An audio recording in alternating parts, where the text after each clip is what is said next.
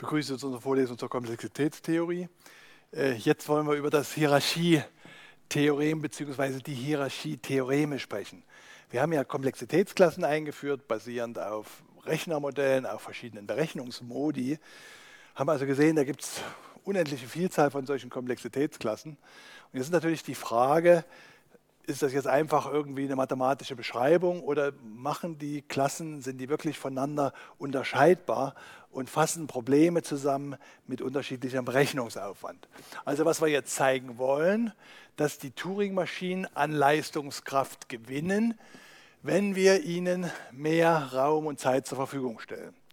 Verwunderlich ist das erstmal nicht, aber jetzt das mathematisch nachzuweisen, über solche Betrachtung von den Komplexitätsklassen, das ist eine andere Qualität, als wenn man gefühlsmäßig sagt, ja gut, wenn ich länger rechnen kann, kriege ich mehr raus. Also lassen Sie uns wieder eine echte Komplexitätsfunktion hernehmen und mal einfach machen, wenn wir für Zeit reden, dass wir dann sagen, die Funktion soll mal größer als n sein. Wir beweisen das Hierarchietheorem zunächst mal für Zeitfragen. Und dann gucken wir uns folgende Turing-Maschine an, HF. Das ist die Turing-Maschine M, die bei einer Eingabe, die eine Eingabe W in der Zeit äh, f von Länge von W akzeptiert. Also das ist äh, hier die zu unserer Komplexitätsfunktion gehörende Maschine. Und M, also praktisch die Eingabe Deswegen heißt diese Maschine nicht MF, wie wir sie hatten, um die Komplexitätsfunktion machen, sondern die Eingabe ist jetzt, das ist eine Maschine, die als Eingabe enthält die Beschreibung der Turing-Maschine, das Programm, und die Eingabe.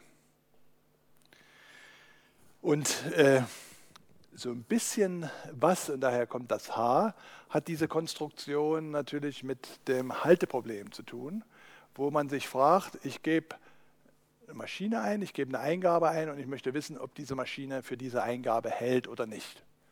Und das betrachten wir jetzt mal, äh, wenn wir nicht fragen, hält sie oder hält sie nicht, sondern wir fragen uns, akzeptiert sie in der Zeit f von Länge b. Das heißt, M, äh, erste Teil der Eingabe ist die Kodierung der K-Band-Turing-Maschine und das W ist dann die Beschreibung äh, der Maschine. So, ersten Satz, den wir beweisen können, ist, dass diese Maschine HF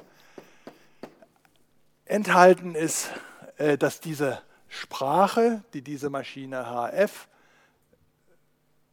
das war ja, muss ich immer vorsichtig sein, also ich habe jetzt Maschine gesagt, das ist ja eigentlich die Beschreibung des Problems, nicht? Äh, diese Sprache HF, der gehört zur Klasse Time Fn hoch 3.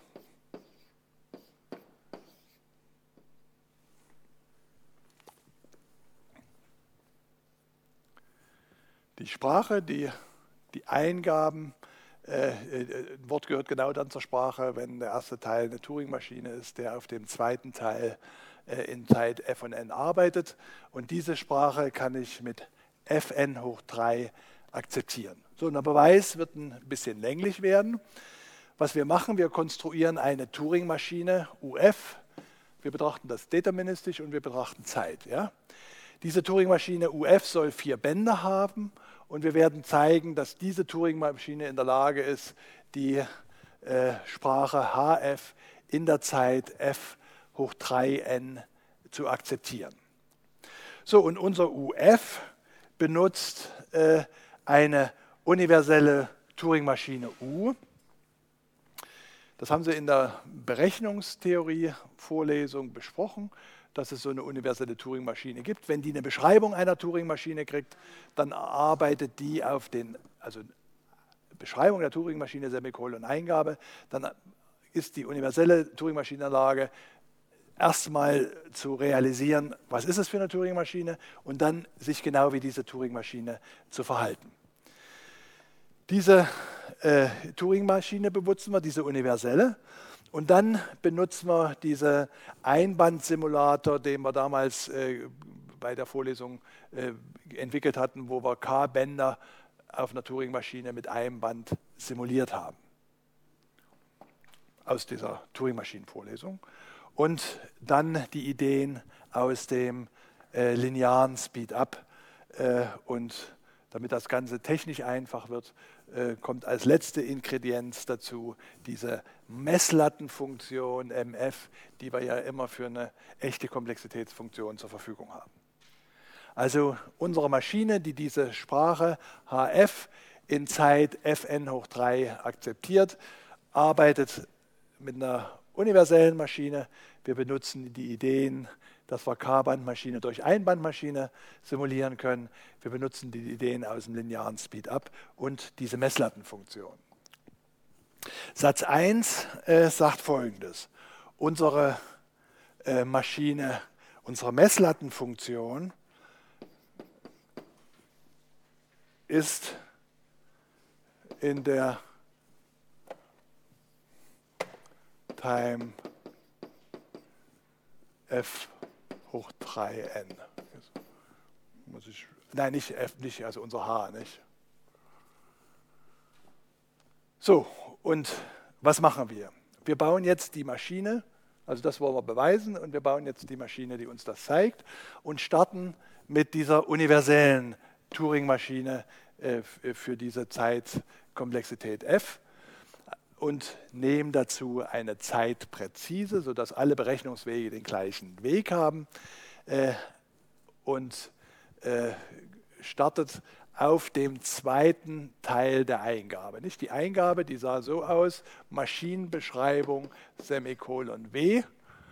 Und wir starten unsere Maschine hier wir können den zweiten Teil erkennen über das Semikolon. Wir starten auf der Eingabe W unsere Maschine M, simuliert von dieser universellen Maschine, die dann immer im ersten Teil nachguckt, was muss ich jetzt machen. Das war die Idee der universellen Maschine. Nicht? Liest ein Eingabesymbol, jetzt muss er rauskriegen, was macht denn die Maschine M. Und jetzt analysiert sie hier den vorderen Teil und sagt, aha, die Maschine M macht, wenn dieses Eingabe im initialen Zustand ist, die folgende neue Eingabe und die und die Schritte. Und auf dem vierten Band, da wird eine Messlatte hier der Länge F von Länge W eingerichtet. Um das zu machen, braucht sie F von N Zeit.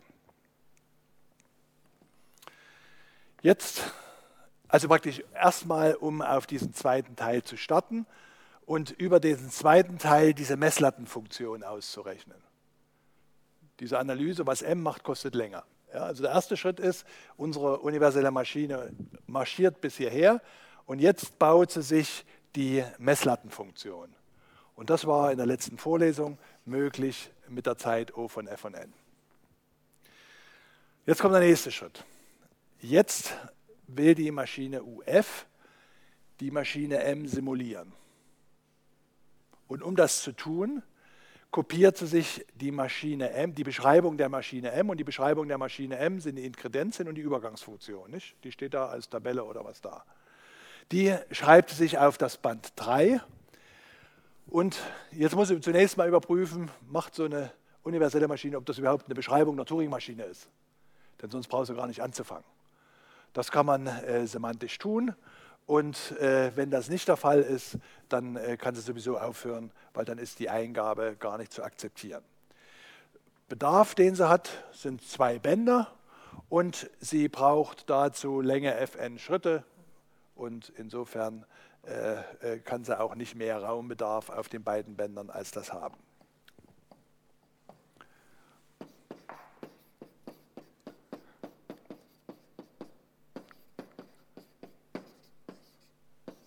So, was kommt als nächstes? Jetzt schreibt, löscht unsere Maschine UF die komplizierte Eingabe M Semikolon W und schreibt sich auf das erste Band nur noch den zweiten Teil. Und auf dem zweiten Band schreibt sie sich den Initialzustand unserer Maschine M. Und mit diesen beiden Eingaben, dass er das Eingabeband hat, um die Eingabesymbole zu lesen und auf dem zweiten Band den jeweiligen Zustand unserer Maschine M schreibt, kann sie jetzt Schritt für Schritt äh, die Maschine äh, bearbeiten. Wenn das Fn kleiner als n haben wir sowieso verlassen. Also das bräuchte man hier nicht an dieser Stelle, weil wir äh, ja verlangt hatten, dass das Fnn größer als n ist.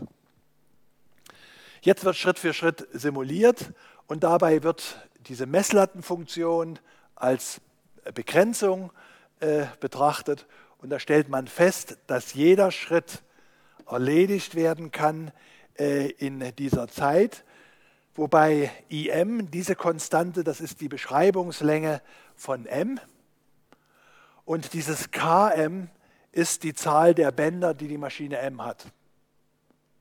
Vielleicht ist am Anfang einfach sinnvoll, mal eine Einbandmaschine anzunehmen. Ansonsten muss man nämlich diese Beschreibung immer wieder hintereinander schreiben.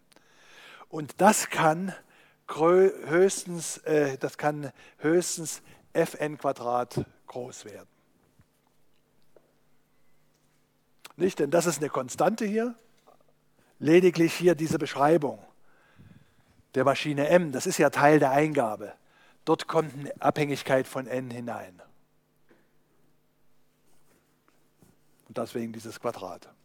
Okay, nächster Schritt. Also HF, wollen wir beweisen.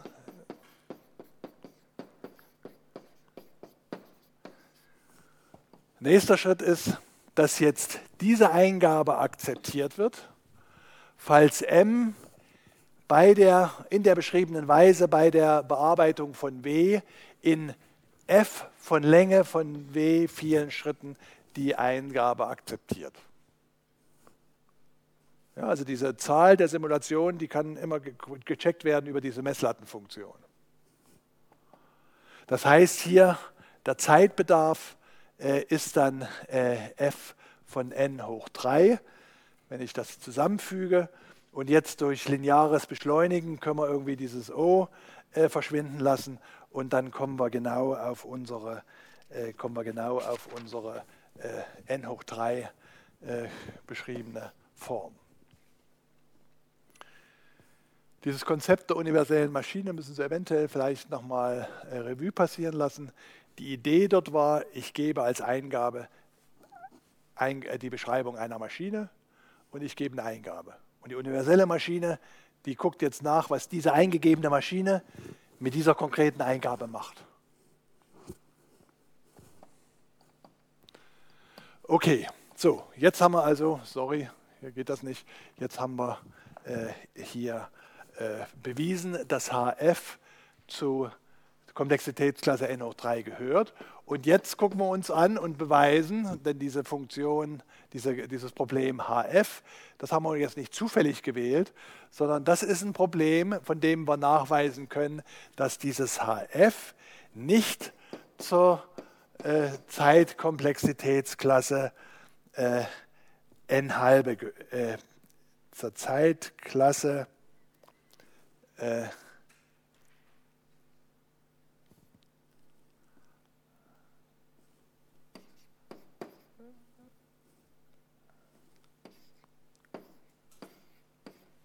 Ne, Moment, jetzt habe ich ja einen Haken zu viel.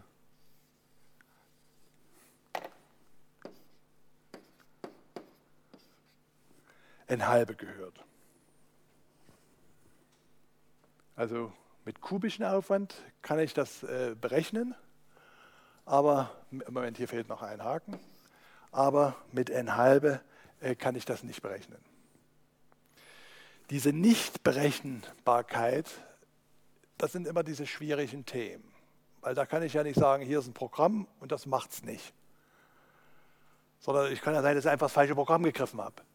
Das heißt, da erinnern Sie sich noch an die theoretische Informatik als auch an die Logik, dass dort solche mathematischen Techniken geholfen haben, wie die Diagonalisierung.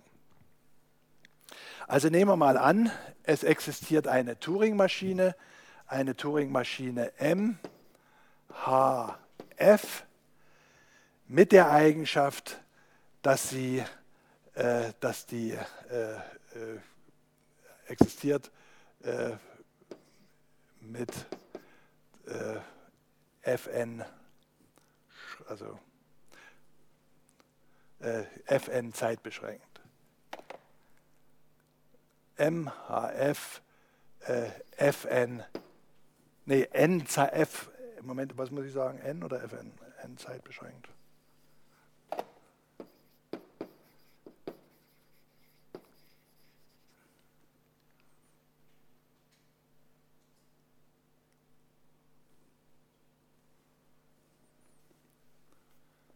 Jetzt muss ich eventuell nochmal das berichtigen, ja? So, und dann können wir, wenn das der Fall wäre, eine diagonalisierende Turing-Maschine bauen mit der Eigenschaft, dass die Maschine äh, Folgendes macht.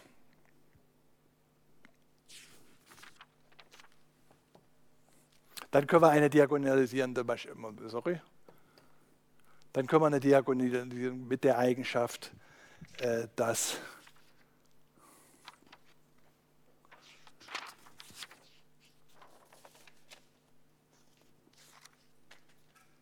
äh, hier muss ich natürlich noch eine f hinmachen. So, Annahme die hf, also m, hf, die hf in Zeit in äh, Zeit. F von n halbe. Akzeptiert.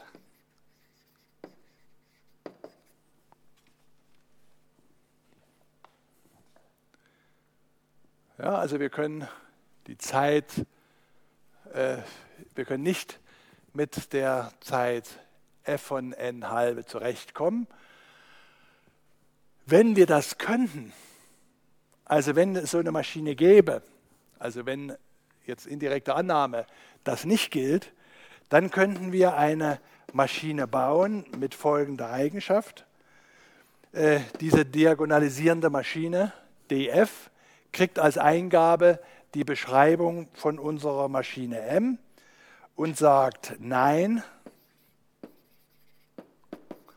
falls äh, äh, falls m hf von m Semikolon m äh, gleich ja und sie sagt ja sonst.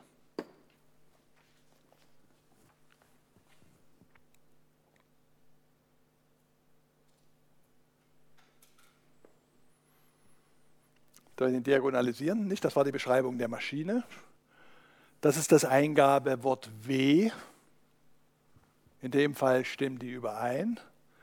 Und die Maschine, wenn diese Maschine dieses als Eingabe akzeptiert, dann sagt die diagonalisierende Maschine Nein und ansonsten sagt sie Ja. Und, äh, und das wollen wir, äh, das ist natürlich dann ein Widerspruch und das wollen wir, eine solche Maschine äh, wollen wir bauen.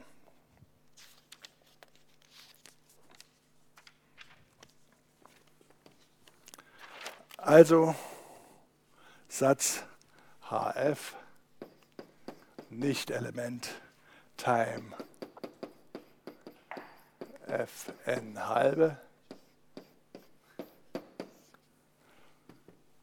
und unser Beweis. Diese Maschine DF braucht die gleiche Zeit wie MHF auf dieser Eingabe WW, nämlich f von 2n plus 1 halbe und das ist gleich f von n halbe. Das ist gleich f von n. Warum braucht, ne, braucht die Zeit?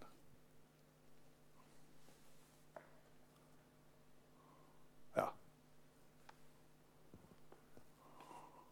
Warum brauchst du das? Na, das ist ja genau diese Maschine hier, nur auf dieser einen einzelnen Eingabe angesehen, nämlich die Eingabe, wo unser Wort W, wo normalerweise stand hier das Wort W, nicht?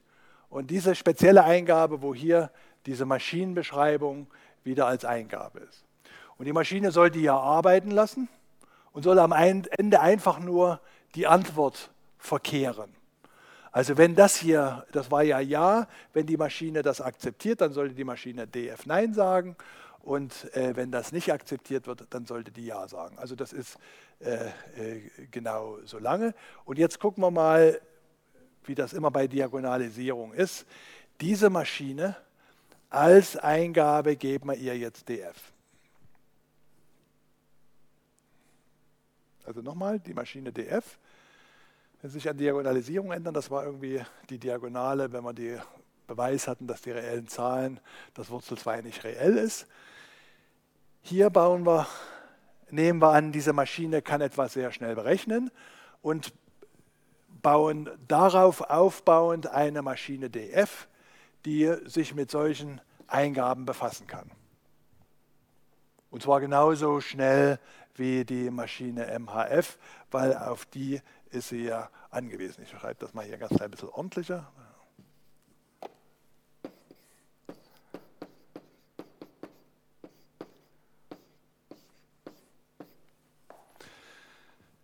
Und jetzt wir, setzen wir diese Maschine auf ihre eigene Beschreibung an. Und nehmen wir mal an, die rechnet Ja aus, die Maschine. Daraus folgt, dass unsere Maschine M, also dass unsere Maschine MHF auf dieser Eingabe Nein sagt. Diese Maschine hier. Dass die bei dieser Eingabe Nein sagt, das war ja genau dann, wenn, dieses, äh, wenn die Ja sagt. Und das heißt, dass unser DF, DF nicht zur Sprache HF gehört.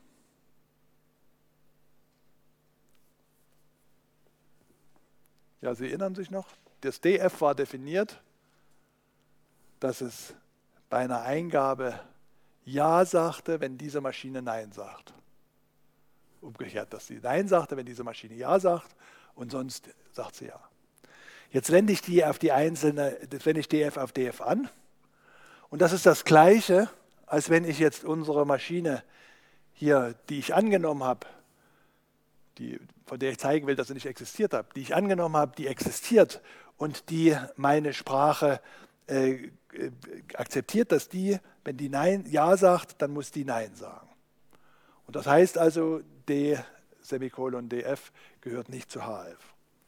So, und wenn wir äh, daraus folgt, dass dieses df nicht in der Zeit fn akzeptiert wird. Denn ansonsten würde es hier dazugehören. Das war ja genau das Zeichen, dass es nicht in Zeit fn äh, erkannt wird. Also die Annahme, dass Ja sagt, äh, führt zum Widerspruch, dass die Maschine in einer Zeit arbeiten müsste, in der sie nicht arbeiten kann. Das heißt, df verwirft df in der Zeit fn. Und das heißt, df von df rechnet Nein aus.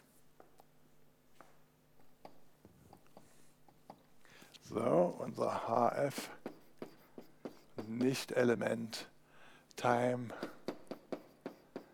von fn halbe.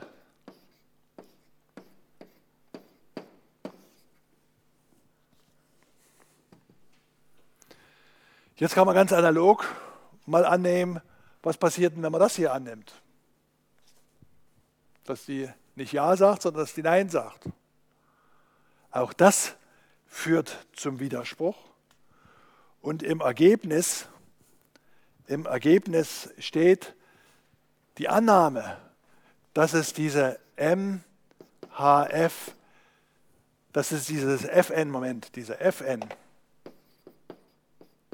zeitbeschränkte Turing-Maschine für HF gibt, die haben wir zum Widerspruch geführt.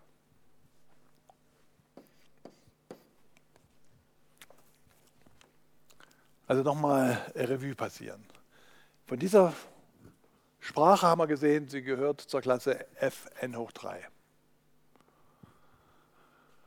Und jetzt wollen wir uns überlegen und wollen beweisen, dass diese Klasse nicht zur Klasse Fn halbe gehört. Dieses halbe kommt daher, dass unser Problem, unsere daraus abgeleitete Maschine df Fn zeitbeschränkt war.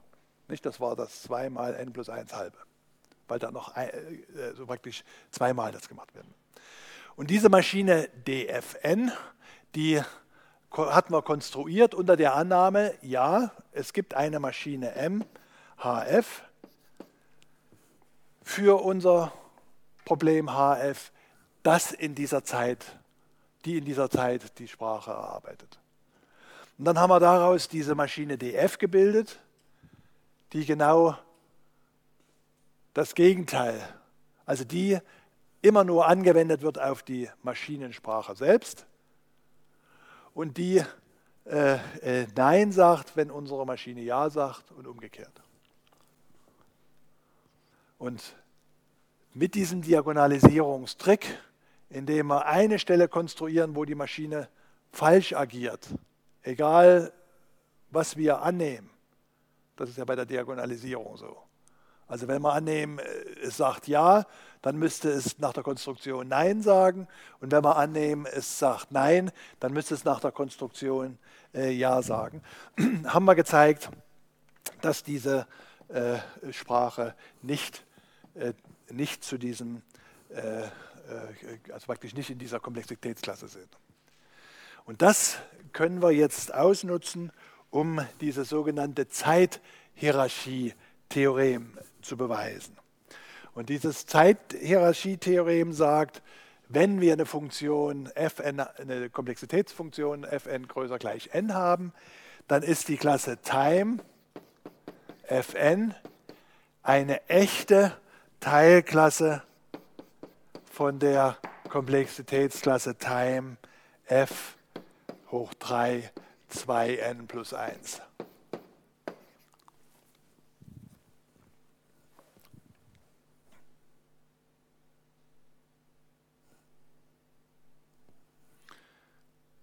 Und da wir das natürlich kontinuierlich auf verschiedene f anwenden können, sehen wir wirklich, die Komplexitätsklassen spannen einen unendlichen Raum von verschiedenen Gruppen von Problemen auf mit unterschiedlicher Komplexität.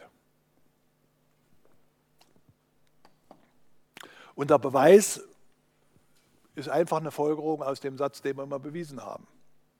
Dass wir nämlich gezeigt haben, diese konkrete Sprache, die wir äh, uns angesehen haben, dieses, H, äh, äh dieses HF, das gehört hierzu, also das gehört hierzu, aber gehört nicht hierzu. Und dieses n halbe, was wir damals gezeigt haben, das habe ich jetzt hier rübergezogen zu diesen 2n äh, plus 1. Das heißt, man kann theoretisch nachweisen, dass es Probleme dass der Raum der Probleme sich aufspaltet in Problemklassen unendlicher, unendlich abgestufter Schwierigkeitsgrade. Und ich kann hieraus schlussfolgern, durch einen entsprechenden Mehr an Ressourcen kann ich ein Mehr an Problemen berechnen. Wenn man das nicht beweisen könnte, dann wäre die Gefahr, dass wir hier nur Wortgeklingel machen dass wir nur mit Definitionen spielen, weil wir ja konkret ganz große Schwierigkeiten haben, von einem Problem zu zeigen, dass es nicht zur Klasse gehört. Also wir können von der Erfüllbarkeit nicht zeigen, dass es zur Klasse P gehört. Und insofern könnte es sein, dass wir uns hier irgendwie tolle, tolle Definitionen bauen, aber dass das eigentlich inhaltsleer ist. Hier wird gezeigt, nein, das ist nicht inhaltsleer. Der Beweis hat aber, äh, also der Beweis hat den Mangel dass das Problem, was wir hier konstruiert haben, an dem an dem Satz bewiesen haben, kein natürliches Problem ist. Das ist jetzt nicht, was in der Optimierungsaufgabe vorkommt oder sowas, sondern es ist ein Problem, was genau getuned ist darauf, dass wir diesen Beweis führen können. Ja, also insofern ist das von theoretischer Bedeutung. Das gibt uns jetzt nur noch keine Idee, wie Diagonalisierung nie eine Idee gibt für ein ganz konkretes Problem, für dieses Problem zu zeigen, dass es ist. Was man sogar zeigen kann, ist, äh, dass äh, Time, wenn wir ein bisschen mehr in den Beweis reinstecken würden, dass Time von Fn echt enthalten ist in Time von äh, Fn mal Logarithmus Fn zum Quadrat. Also man kann diesen Abstand zwischen den Klassen noch viel, viel weiter aneinander schieben, aber es sind sehr, sehr komplizierte Beweise.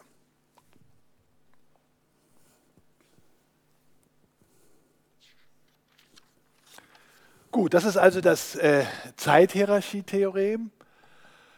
Wenn dieses Fn ein Polynom ist, dann ist natürlich auch dieses f hoch 3 2n plus 1 ein Polynom.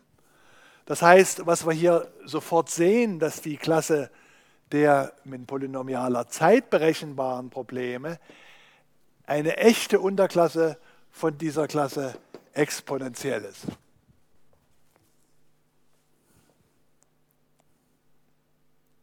Nicht? Das ist ja hier ein viel größerer Gap, als den wir eben dafür f nachgewiesen hatten. Nur das sind halt diese berühmten Komplexitätsklassen, äh, die man da immer vor Augen hat. Also 2 hoch n wächst schneller als jedes Polynom, also folgt, dass p äh, natürlich enthalten ist in Time von äh, 2 hoch n.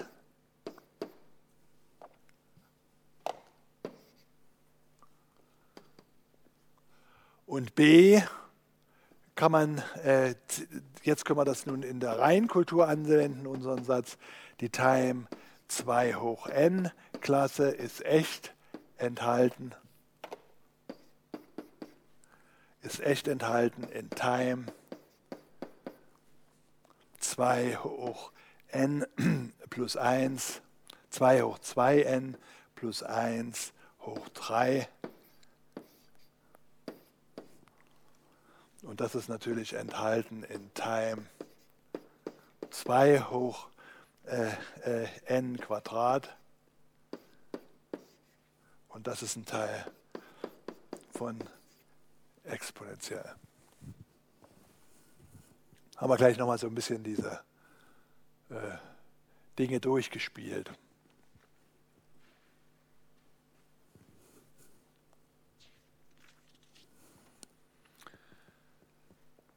Also diese Hierarchie der Komplexitätsklassen ist wirklich eine unendliche.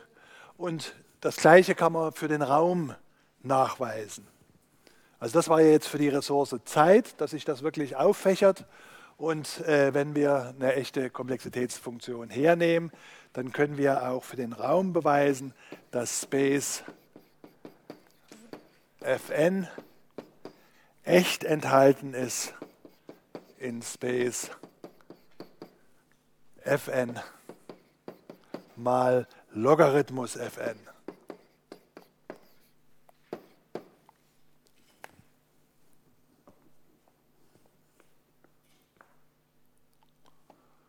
Und den Beweis, den kriegt man ganz analog, äh, wie wir den Beweis für die Zeitkomplexität gemacht haben. Auch dort wieder mit einer universellen Maschine, auch dort wieder äh, mit einer Diagonalisierung.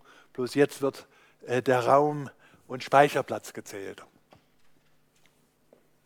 Ich bedanke mich für Ihre Aufmerksamkeit.